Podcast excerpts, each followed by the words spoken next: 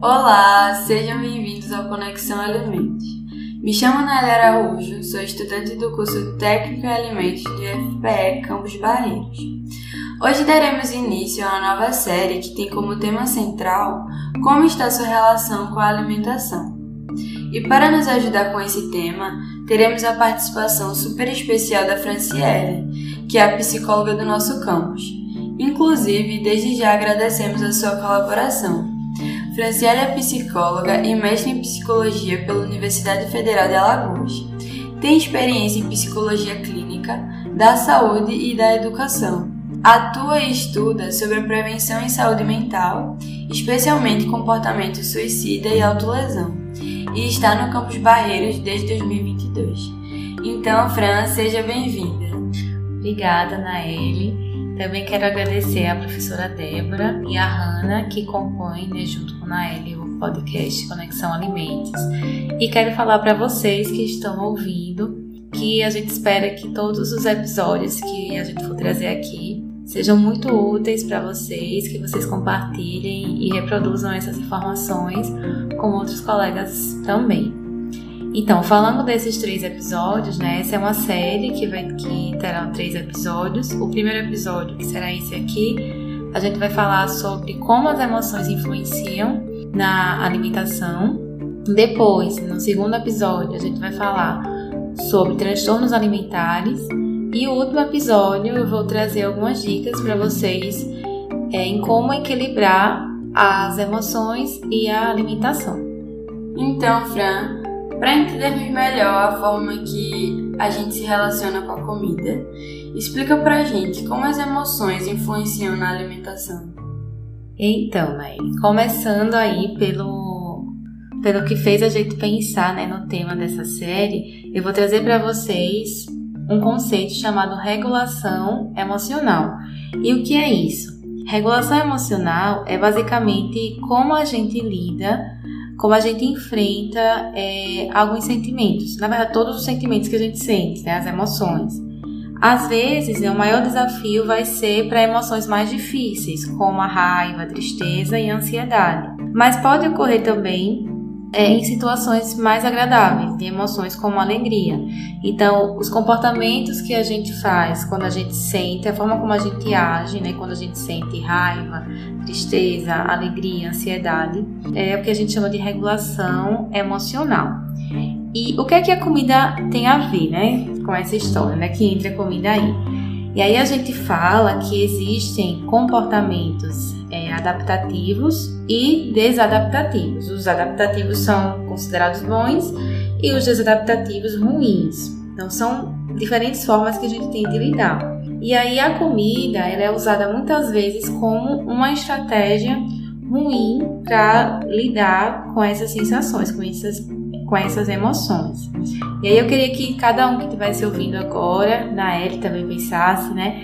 Quantas vezes a gente já comeu alguma coisa, um doce ou algo que a gente acha gostoso, né? Que a gente gosta de comer, quando a gente estava triste ou porque a gente estava feliz. Ou quantas vezes a gente pode ter deixado de comer porque estava se sentindo ansioso, né? Ou ansiosa.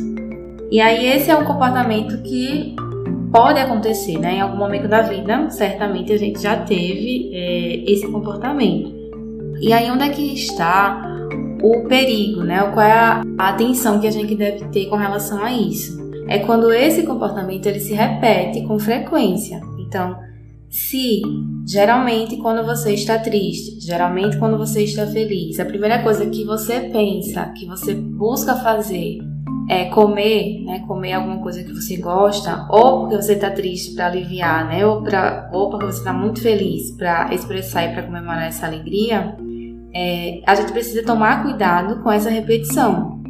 E aí eu não estou falando aqui sobre a comida, a alimentação como uma necessidade básica, claro, né? Que a gente precisa se alimentar para né, se manter ativo nas nossas atividades, né? Para sobreviver.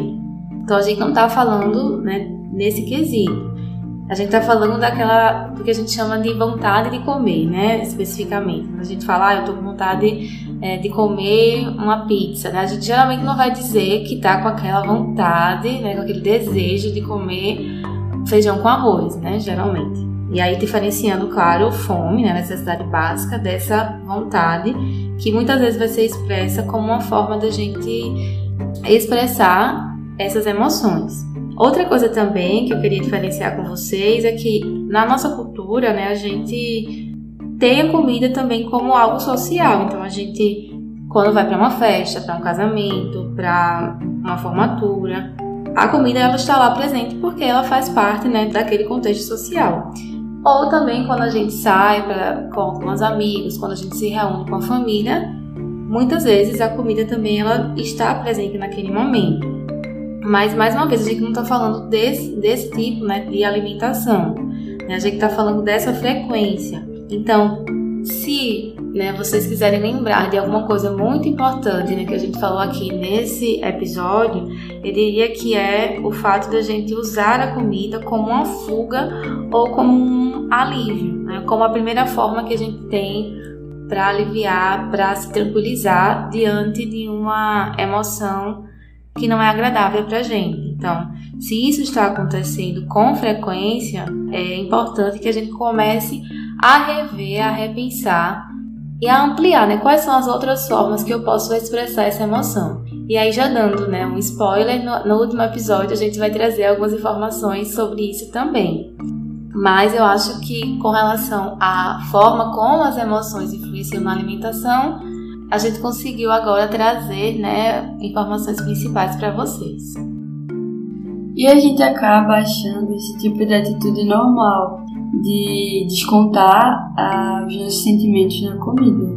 E é uma atitude que a gente não percebe, mas esse comportamento frequente acaba prejudicando a nossa saúde.